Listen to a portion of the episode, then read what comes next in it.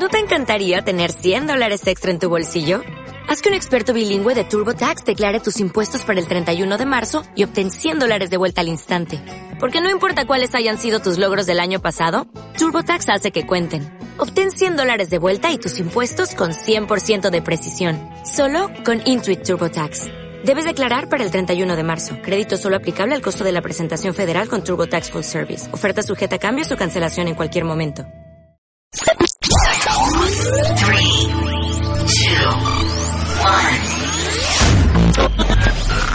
Mamarazzi Radio. Hola, muy buenos días, mamarazzis, ¿cómo están? Mi nombre es Audrey Arronis. Yo estoy grabando desde Playa del Carmen cuando es 7 de marzo del 2019 y estoy súper contenta porque el día de hoy vamos a grabar un especial de Día de la Mujer que es el día de mañana 8 de marzo y pues para eso se nos ocurrió hacer un especial apoyados con un grupo de adolescentes. Un grupo de adolescentes que son mis, mis alumnos del taller de periodismo y los cuales pues se pusieron a investigar acerca de diferentes mujeres mexicanas que han aportado algo a la humanidad.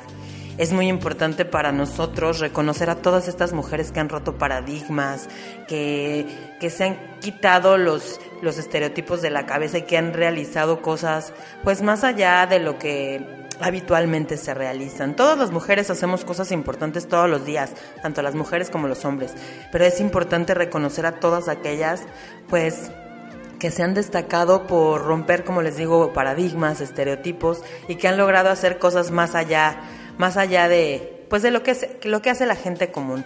Mañana 8 de marzo, hoy 8 de marzo, porque lo estamos escuchando ya este programa el 8 de marzo, pues eh, la idea es recordar a todas esas mujeres que han luchado por que nosotras tengamos un poco más de igualdad. Recordemos que no siempre ha sido así.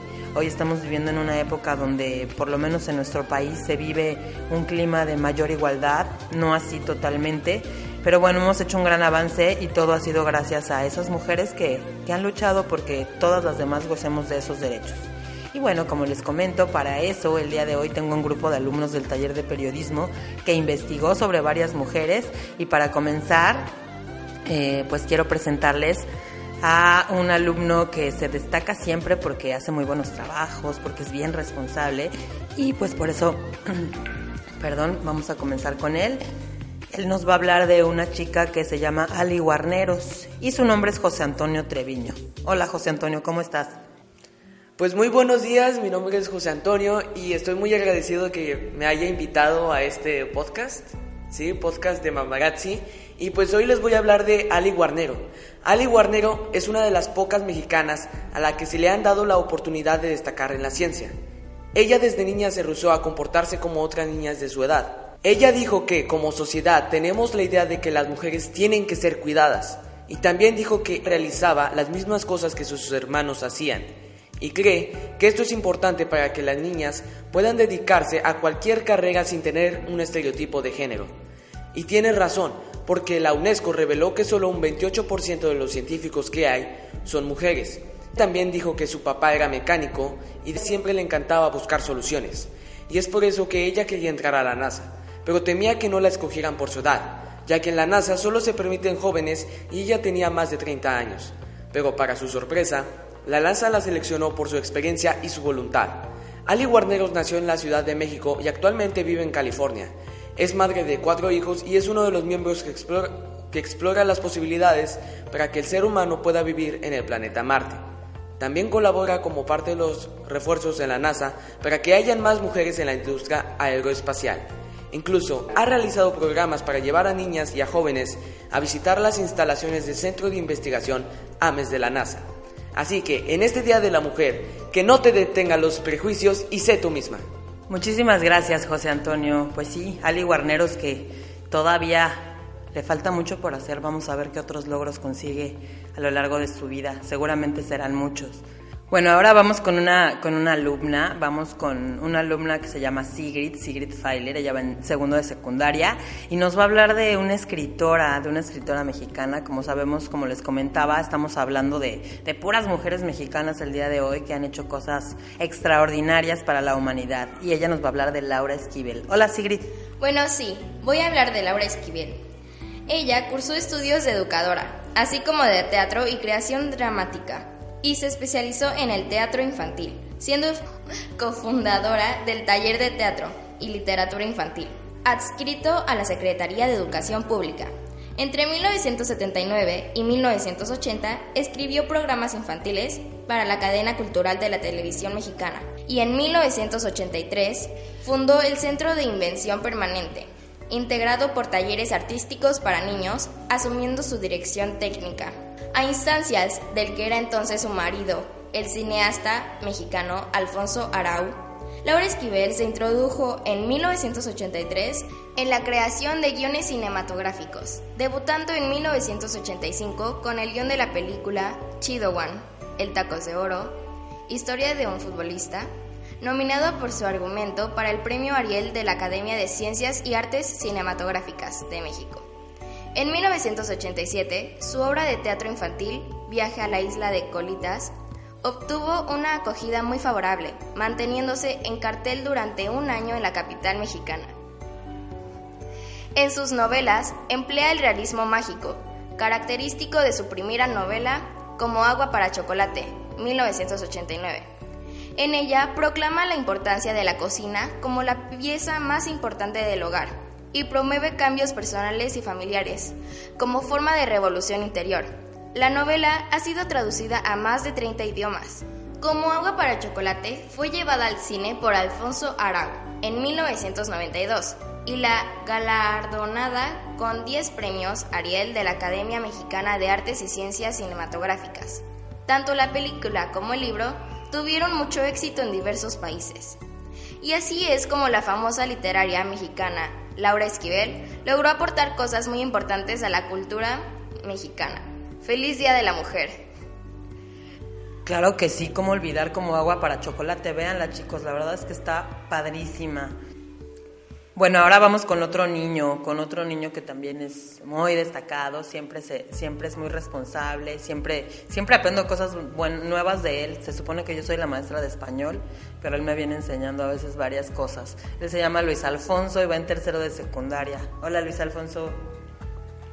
Buenos días, mi nombre es Luis Alfonso y el día de hoy les hablaré sobre Sor Juana Inés de la Cruz, una de las mujeres más representativas e importantes en toda la historia de México. En el México del siglo XVII, el acceso a la educación y la curiosidad del aprendizaje eran aspectos guardados para los hombres. Sor Juana eligió desafiar esta situación de desigualdad y lo hizo con las mismas armas, la educación y la escritura. Se puede ver su relevancia viendo que en el campo literario, 322 años después de su muerte, su trabajo y su legado siguen siendo reconocidos a nivel nacional e internacional. Esto a pesar de tener que enfrentarse con los que se oponían a que una mujer tuviera independencia de pensamiento. Juana Inés Ramírez de Asbaje y Ramírez de Santillana nació el 12 de noviembre de 1000 651. Fue hija de la criolla Isabel Ramírez y Pedro Manuel de Baje y Vargas Machuca, quienes se conocieron en San Miguel Nepantla, Estado de México. Sor Juana Inés de la Cruz fue una niña prodigio ya que aprendió a leer y a escribir a los tres años. A los ocho ya había escrito su primera loa, la cual es un género breve de teatro que se presenta antes de una obra más grande y aprendió latín en solo 20 lecciones. Esto lo estudiaba en la biblioteca de su abuelo en la hacienda de Panoayán, algo de por sí ya llamativo para su época. En 1659 se trasladó con su familia a la capital, donde destacó por su gran talento aún siendo tan joven. A los 14 años, siendo adolescente, fue nombrada dama de honor de Leonor Carreto, esposa del virrey Antonio Sebastián de Toledo. Por sus aptitudes brilló en la corte virreinal de la Nueva España. A pesar de la fama que ya poseía, en 1667 ingresó en el convento de las Carmelitas Descalzas de México, invitada por el jesuita Antonio Núñez de Miranda. Sin embargo, solo estuvo ahí cuatro meses, pues lo abandonó por problemas de salud. Dos años después ingresó en un convento, en esta ocasión el de la Orden de San Jerónimo, en la cual realizó los votos para el resto de su vida. Su estancia se convirtió en el punto de reunión de escritores, poetas, filósofos e intelectuales de la época, e incluso ahí llevó a cabo experimentos científicos. Además se unió a una nutrida biblioteca con más de 4.000 volúmenes, gracias a los cuales adquirió conocimientos de teología, astronomía, pintura, lenguas, filosofía, entre otras cosas. Sin olvidar que ahí escribió una extensa obra que abarcó diferentes géneros literarios, en 1671 el tifus la puso en verdadero peligro, pero su relación con la corte le permitió tener la mejor ayuda posible, lo que hizo que pudiera seguir escribiendo. La ayuda no, fue, no solo fue medicinal, sino también económica, para que pudiera seguir con sus proyectos personales sin ninguna complicación. Los poemas de Sor Juana Inés la iban consolando más, más que como monja, como una poeta de la vida, del amor, de los requiebros, de los desamores, pero además de su poesía escribió dos comedias de teatro, Los empeños de una casa y Amor es más laberinto. En 1690 los escritos de Sor Juan Inés fueron tachados como mundanos, por lo que el obispo de la ciudad de Puebla le aconsejó que se centrara en la religión y dejara lo demás. La, la contestación de Sor Juana fue escribir la respuesta a Sofía de la Cruz, un texto que defiende el derecho de la mujer a la educación. Sin embargo, a pesar de su réplica, la crítica del obispo le afectó tanto que se consagró de lleno la vida religiosa.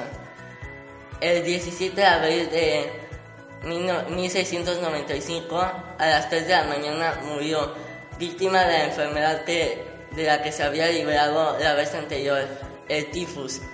Murió mientras ayudaba a sus compañeras enfermas durante la epidemia que sufrió México ese año. En conclusión, gracias a Sor Juana Inés de la Cruz, cuya obra sigue vigente y la poesía del barroco alcanzó con ella su momento culminante en México y al mismo tiempo introdujo elementos que influían a los poetas de la ilustración.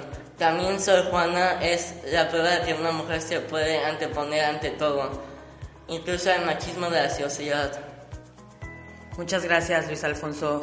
Interesantísima la vida de Sor Juana Inés de la Cruz. Yo tuve la oportunidad de leer un libro que se llama Sor Juana Inés de la Cruz o las trampas de la fe de Octavio Paz, que pues la verdad pues habla de todas esas leyendas que se entretejen a, partir de su vida. Se dicen muchas cosas al respecto de, de la vida de Sor Juana, pero pues bueno, nadie sabe la verdad. Lo cierto es que nos dejó eh, literatura pues muy rica, todo mundo conoce su, su obra más conocida, su poema más conocida. Hombres necios que acusáis a la mujer sin razón, sin ver que sois la ocasión de lo mismo que culpáis. Y bueno, en, su investigación Luis encontró algunas, algunos autores que la mencionan como una de las primeras eh, feministas de la historia de la humanidad y puede ser que así sea. Muchas gracias Luis. Bueno, pues ahora vamos con otra, con otra nena, una niña de tercero de secundaria, se llama Daniela Vázquez y ella nos va a hablar de una mujer de la ciencia, de una mujer mexicana de la ciencia, de Julieta Fierro. Hola, buenos días. Me llamo Daniela Vázquez y soy del grado de tercero de secundaria. Hoy les vengo a hablar de Julieta Norma Fierro Gosman, más conocida como Julieta Fierro, una científica en el área de astronomía. Ella es ampliamente reconocida como una importante divulgadora de la ciencia. Nació el 24 de febrero de 1948 en la Ciudad de México. Estudió la primaria en el Liceo Franco Mexicano y la preparatoria en la Universidad Motolina, un internado dirigido por la Iglesia. Estudió la licenciatura en física y la maestría en astrofísica en la UNAM. Más adelante realizó una serie de televisión llamada Más allá de las estrellas, que obtuvo el primer lugar de video científico en México en el año 1998. Fue directora general de divulgación de la ciencia de la UNAM desde el 17 de marzo del 2000 y enero del 2004. Es presidenta de la Sociedad Mexicana de Museos y Centros de Ciencia y de la Academia Mexicana de Profesores de Ciencias Naturales. Es investigadora titular de tiempo completo del Instituto de Astronomía de la UNAM y es profesora de la Facultad de Ciencias de la misma. Ocupa la silla 25 de la Academia Mexicana de la Lengua y es miembro del Sistema Nacional de Investigadores en el máximo nivel. Julieta Fierro ha escrito alrededor de 41 libros de divulgación y decenas de diversas publicaciones. Entre estos libros se encuentra De planetas, estrellas y universos, Pirámides y estrellas y La luz de las estrellas, entre otros. A lo largo de su vida ha recibido una gran cantidad de premios y reconocimientos. Algunos de ellos son Premio de Divulgación de la Academia de Ciencias del Tercer Mundo en 1992, el Premio Kalinga UNESCO de 1965, Premio Latinoamericano de Popularización de la Ciencia en Chile del 2001, Reconocimiento Flama UANL en 2005, Medalla de Oro del, al Mérito Profano por la Lógica Masónica México 275 en agosto 2013. En mi opinión, es una mujer muy inteligente y astuta, ya que ha llegado muy lejos en la astronomía y supo perfectamente cómo hacer para llegar hasta ahí. Y me alegra mucho saber que cada día hay más mujeres en puestos más altos y en trabajos más importantes. Gracias. Muchas gracias, Daniela. Pues sí, muchas veces dicen que las mujeres no somos buenas para la ciencia, pero Julieta Fierro es una, prueba de que eso es totalmente falso. Y bueno, ahora vamos con un niño, con otro niño, este niño de primero de, de secundaria. Eric, Eric Rentería, que nos va a hablar de otra mujer mexicana muy importante. Una mujer mexicana que ha llevado la música de nuestro país de manera internacional de una manera muy bella. Ella es Lila Downs. Eric nos va a hablar de Lila Downs. Hola a todos y buenos días. Mi nombre es Eric Manuel Rentería de Luna. Hoy hablaré de una mujer muy importante para el mundo de la música mexicana, Lila Downs, una cantante y compositora. Lila Downs nació el 9 de septiembre de 1968 en Oaxaca, y así es como empezó su historia. A finales de la década de 1980 comenzó como vocalista en un grupo llamado Los Cadetes de Yodo Yuxi. Así fue que en 1990 se unió a otra banda, la Trova Serrana, y en 1992 viajó a Los Ángeles para prepararse como solista y regresó a México en el año 1994 lanzando su primer álbum Ofrenda.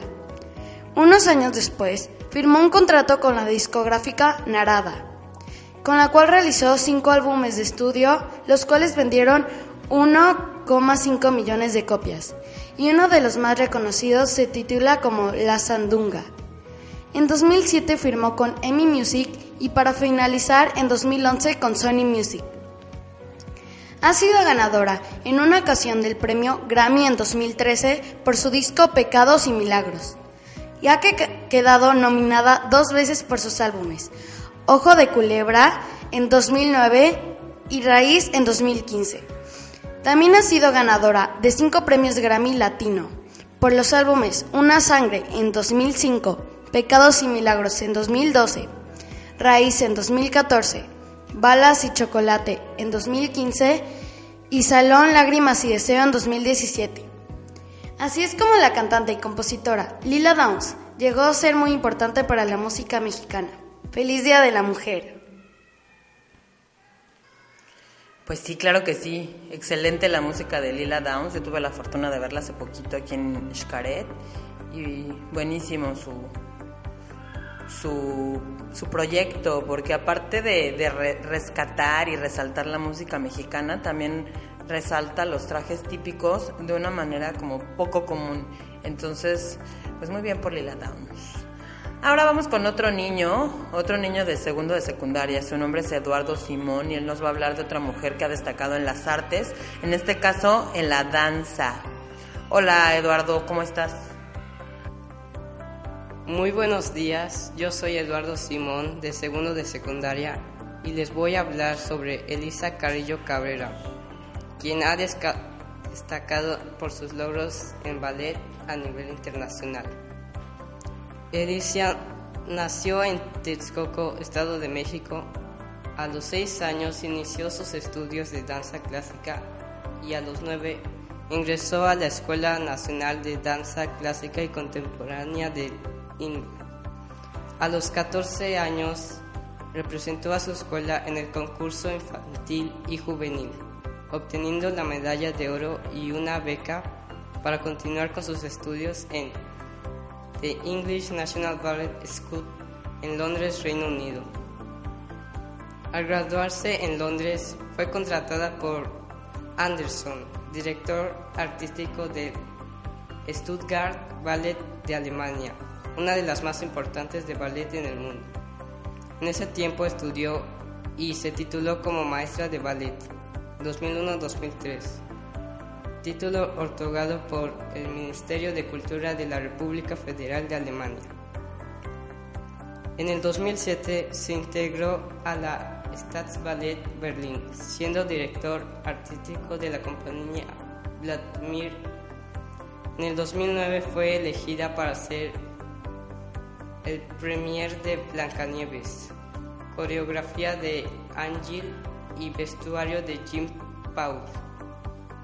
En el 2010, la Comisión de Cultura de Cámara de Diputados y Conaculta le otorgan el título de embajadora de la cultura de México. En el 2009, Elisa fue ascendida a primera bailarina de la Staatsballet Berlin. Pasa la historia de México, pues hasta hoy es la primera mexicana que logra ser primera bailarina de una de las compañías más importantes de Europa, del mundo del ballet. En el 2012 gana el Premio Internacional Gaviota. Ha participado en galas de estrellas de ballet en diferentes ciudades del mundo. Ciudad de México, Guadalajara, Jalapa, Mérida, Aguascalientes, Guanajuato, Texcoco, Panamá, Nueva York, Nueva Jersey, Miami, Charleston, Los Ángeles, Indianápolis, Toronto, Londres, Luxemburgo, Bucarest, Budapest, San Petersburgo, Riga, Vilna, Sarajevo, Kiev, Berna, Estambul, Kuala Lumpur, Berlín, Múnich, Stuttgart, Roma, Seúl, Pekín, Shanghái, Taipei, Hong Kong, París, Santo Domingo, Tokio, Kioto, Bangkok, Singapur, El Cairo, Tel Aviv, Jerusalén, Dubái, Doha etc. Muchas gracias Simón. Pues sí, qué difícil es sobresalir, destacar en un mundo tan complicado como lo es el ballet. Una disciplina fuertísima, no cualquiera aguanta, aguanta el ritmo de, de ser bailarina y mucho menos ser primera bailarina de una compañía de ballet tan importante. Así es que pues nuestros respetos para ella. Y bueno, a continuación vamos con, con otro alumno, con un alumno de tercero de secundaria. Qué padre que el día de hoy hay más niños que niñas hablando de mujeres. La verdad es que eso es, es, es padrísimo porque ellos mismos se están dando cuenta de que pues las mujeres también hemos sido importantes a lo largo de la historia. Se están rompiendo esos paradigmas del machismo. Los niños de hoy ya no ven a las mujeres como los veían hace 10, 15 años. Ahora quiero pensar que ya hay más respeto. Aquí Camilo se está riendo así como que como que dice, "Ay, sí, pobre", pero no, yo sé que sí, yo sé que sí. Y pues bueno, vamos con Camilo G. Cantón de tercera de secundaria que nos va a hablar de un artista también, de un artista que destacó en la pintura, que ha destacado en el mundo de la pintura, una pintora surrealista llamada Remedios Varo. Hola, Camilo. Muy buenos días, mi nombre es Camilo G. Cantón Rodríguez de tercero de secundaria y no me estaba riendo y hoy yo les hablaré sobre una de las más reconocidas artistas del surrealismo, María de los Remedios Alicia Rodriga Varo y Uranga, conocida como Remedios Varo. Fue una pintora surrealista, escritora y artista gráfica española, exiliada política en México y naturalizada mexicana posteriormente. Nació en Anglés, en la provincia de Gerona, y creció desde los nueve años en Madrid, donde su familia trasladó su residencia. Su padre, Rodrigo Varo y Sejalvo, era un ingeniero librepensador, estudioso del Esperanto, preocupado por las cuestiones sociales y amante de la mineralo- mineralogía, de origen andaluz. Su madre, Ignacia Uranga y Vegareche, era de ascendencia vasca. Remedios era la segunda de tres hermanos, siendo los otros dos varones Rodrigo y Luis. Remedios Varo estudió en la Academia de Bellas Artes de San Fernando de Madrid, en la que tuvo como profesores a Manuel Benedito y Julio Romero de, de Torres. En 1930 se casó con su compañero de estudios Gerardo Lizarregecide. Un 16 de diciembre del año 1908, Remedios demostró tempranísimas inclinaciones por el arte que serían advertidas y consentidas por su padre, quien anotó a la joven a los 15 años en la Academia de San Fernando de Madrid para que se perfeccionase en la materia.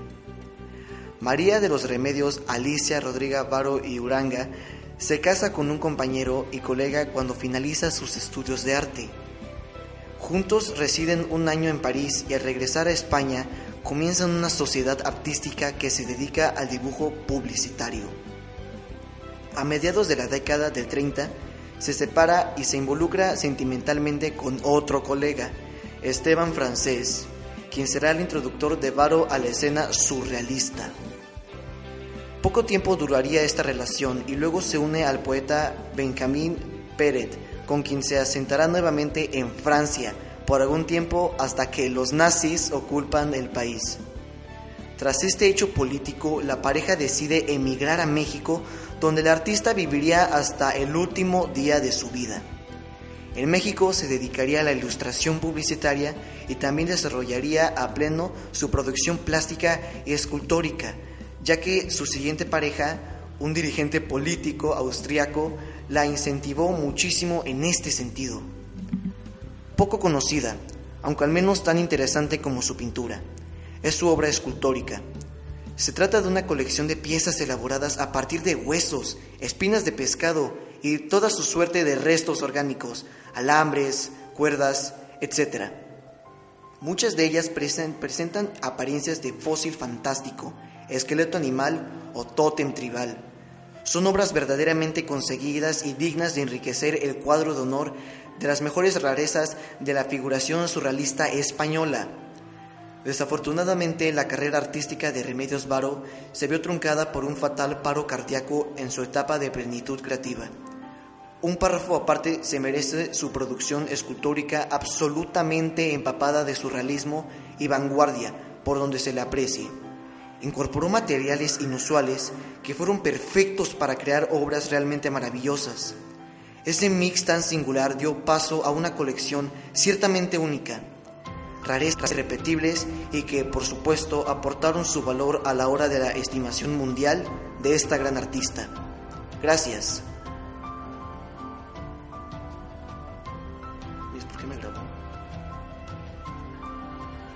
Padrísimo el arte de Remedios Varo.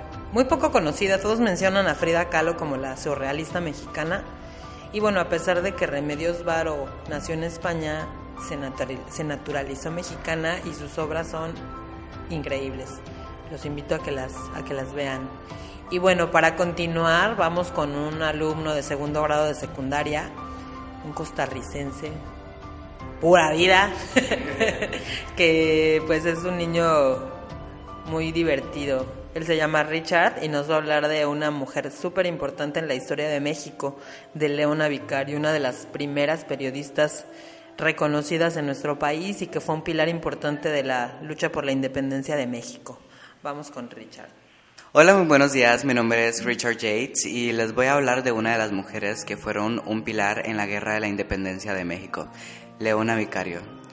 Ella fue nacida en 1789 Leona Vicario fue una de las primeras mujeres periodistas de México y durante su juventud se unió a la Sociedad Secreta de los Guadalupes, que tenía como finalidad fomentar la independencia. Fue una de las figuras más destacadas de la Guerra de la Independencia de México y usó gran parte de su patrimonio para comprar armas, así como comida para los insurgentes y sus familias recogía la información sobre las estrategias de los españoles para poder combatir a los insurgentes. Además, dio cobijo a fugitivos, envió dinero y medicinas y también colaboró con los rebeldes, transmitiéndoles recursos, noticias e información. De acuerdo a la información manejada por la Secretaría de Educación Pública, Leona Vicario desarrolló un enorme sentido crítico frente al mundo a partir de sus lecturas, su trabajo como periodista se publicó en diarios muy importantes como el Semanario Patriótico Americano, el Federalista y el Ilustrador Americano. Es justo en este último periódico que los insurgentes observan su trabajo y se ponen en contacto con quien después sería considerada la mujer de la independencia. Leona Vicario se casó en 1813 con Andrés Quintana Roo, un matrimonio que a la brevedad se, se quiso anular, pues el tío de la periodista consideró impropio el enlace porque Quintana Roo no era de la misma clase social que Leona. El matrimonio se estableció y tuvieron su primera hija, Genoveva Quintana Roo Vicario, donde Andrés Quintana Roo retomó su carrera política y en 1821 nació la segunda hija, Vicario María Dolores. Leona Vicario vivió en la casa ubicada en la calle de Cocheras, hoy Brasil, Leona Vicario murió el 21 de agosto de 1842 a los 53 años de edad. Y ahora todos la recordaremos como una de las mujeres más influyentes y destacadas por apoyar la guerra de la independencia de México. Gracias. Así es, Leona Vicario. Hasta un municipio de Quintana Roo lleva su nombre. Y bueno, un montón de calles y demás. Fue una persona muy destacada y muy importante para nuestra independencia. Bueno, pues ahora vamos con Valentino Russo, que nos va a hablar de una mujer súper, súper interesante que escribió un libro que se llama La Noche de Tlatelolco y que estuvo muy cerca del movimiento del 68. Vamos con Valentino Russo. Hola, buenos días. Me llamo Valentino Russo y hoy hablaré acerca de Elena Poniatowska.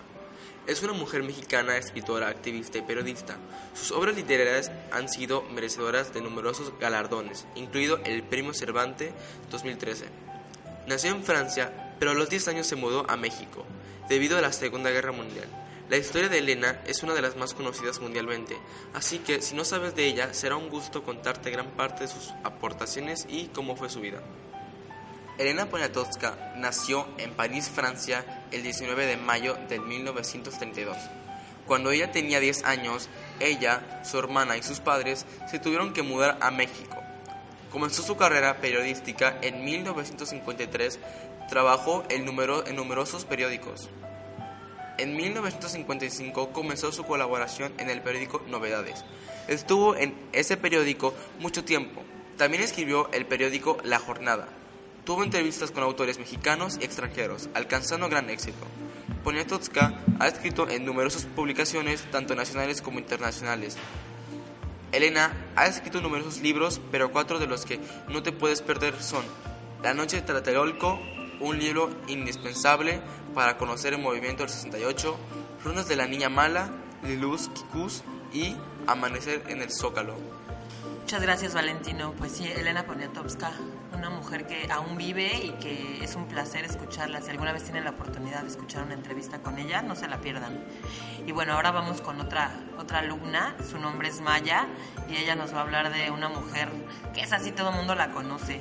En todo el mundo ya es reconocida por sus obras y por su tragedia de vida que la verdad eh, tiene muchas, muchas enseñanzas. Ahorita Maya nos va a hablar un poquito de Frida Kahlo. Hola, soy Maya. Por el motivo del Día Internacional de la Mujer, hoy les voy a hablar sobre una artista mexicana que llevó una vida fuerte y dolorosa y usó su sufrimiento para crear grandes obras de arte. Ella es Frida Kahlo. Su vida estuvo marcada por el infortunio de contraer poliomielitis y después por un grave accidente en su juventud que la mantuvo postrada en cama durante largos periodos, llegando a someter hasta 32 operaciones quirúrgicas. Su obra pictórica gira temáticamente en torno a su biografía y a su propio sufrimiento. Fue autora de unas 200 obras, principalmente autorretratos, en los que proyectó su sufrimiento por sobrevivir. La obra de Frida y la de su marido, el reconocido pintor Diego Rivera, se influyó mutuamente. Ambos compartieron el gusto por el arte popular mexicano de raíces indígenas inspirado a otros pintores mexicanos postrevolucionarios. Frida sujetó y objetó sus pinturas. Su obra se caracteriza por una síntesis de elementos expresionistas y surrealistas, con una temática popular. La influencia de Diego en la pintura de Frida se le conoce a partir de entonces, con un importante cambio de estilo orientado hacia el mexicanismo. En sus autorretratos, Frida se representaba vestida de campesina o de indígena, expresando su identificación con la población indígena. Fue de las primeras pintoras que expresó en su obra de identidad femenina desde su propia óptica, rechazando la visión del femenino que dibujaba desde el tradicional mundo masculino. Frida Kahlo murió en Coyoacán el 13 de julio de 1954. Sus creencias se Sus creencias se conservan en la Casa Azul de Coyoacán, el lugar que también la vio nacer. Tras el fallecimiento de Frida Kahlo, la casa fue donada por Diego Rivera y desde 1957 es un museo que alberga objetos de su vida y es un destino popular para el turismo. Hay un muy buen resumen de Frida Kahlo. La verdad es que tuvo una vida súper tormentosa, pero también súper interesante. Gracias, Maya. Ahora vamos con la compañera de Maya de salón, Andrea Cali. Ella nos va a hablar de una mujer muy interesante. Platícanos, Andrea. Hola, buenos días. Mi nombre es Andrea Cali y soy del grado primero B. El día de hoy les hablaré sobre la primera mujer mexicana en ganar una medalla olímpica, María del Pilar Roldán Tapia de Gifenin. María del Pilar Roldán fue una esgrimista y la primera mujer mexicana en ganar una presea olímpica en la historia. En este caso durante los Juegos Olímpicos de México 1968, con una medalla de plata. Sus padres fueron Ángel Roldán, uno de los mejores raquetistas en el ámbito nacional, y María Tapia, triple medallista en los Juegos Centroamericanos. María del Pilar comenzó el arte del esgrima por la obra de Los Tres Mosqueteros. Cuando ella cumplió 13 años de edad, le pidió a sus padres tomar clases de esgrima. Su padre contrató al esgrimista italiano Eduardo Alagino, que había llegado a México en ese entonces. El 12 de marzo de 1955, la familia Roldán participó en esgrima y tenis, pero no ganaron ninguna medalla. María tuvo algunas victorias, pero la derrotó la venezolana Ingrid Sanders. Derrotó a Maxi Michel y quedó en cuarto lugar.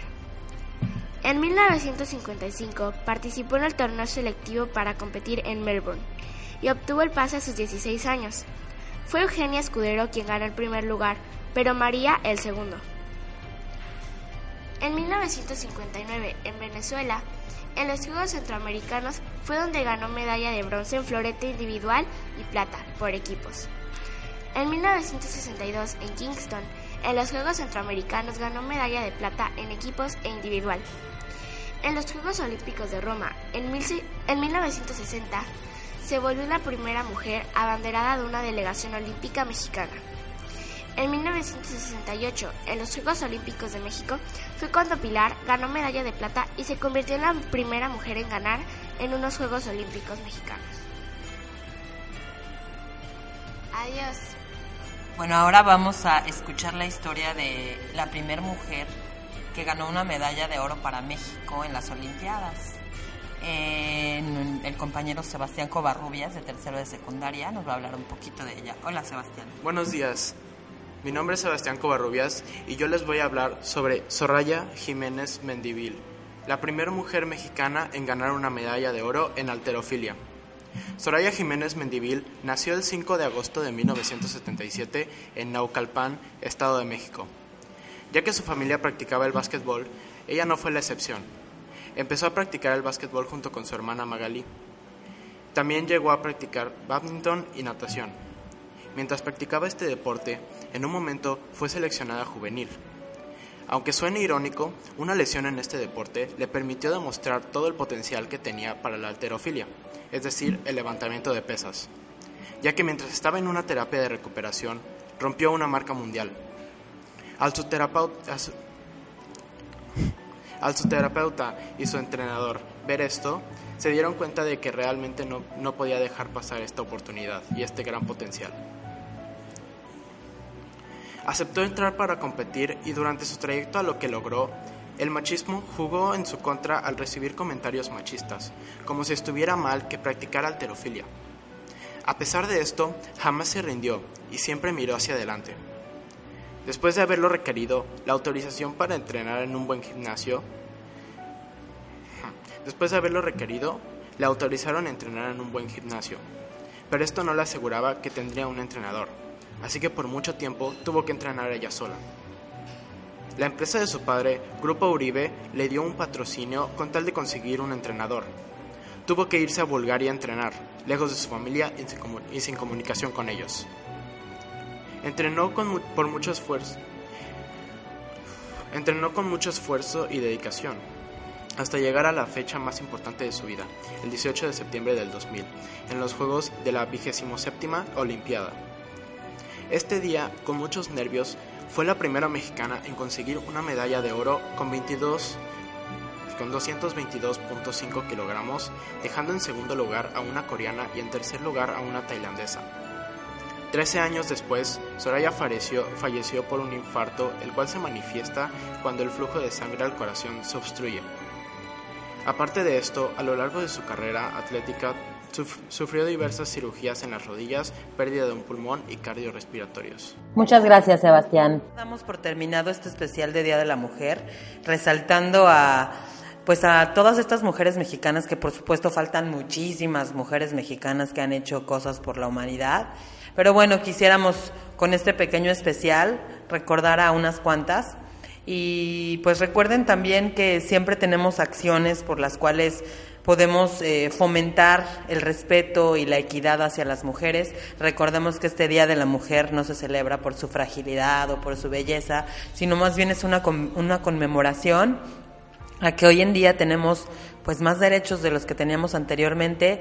No hemos dejado de luchar por ellos porque pues desgraciadamente la equidad de género todavía no se logra al 100, pero diario podemos hacer acciones, generar acciones e ideas que vayan en pro pues de esta labor de la equidad de género entre mujeres y hombres. Muchas gracias por escucharnos y nos escuchamos a la próxima.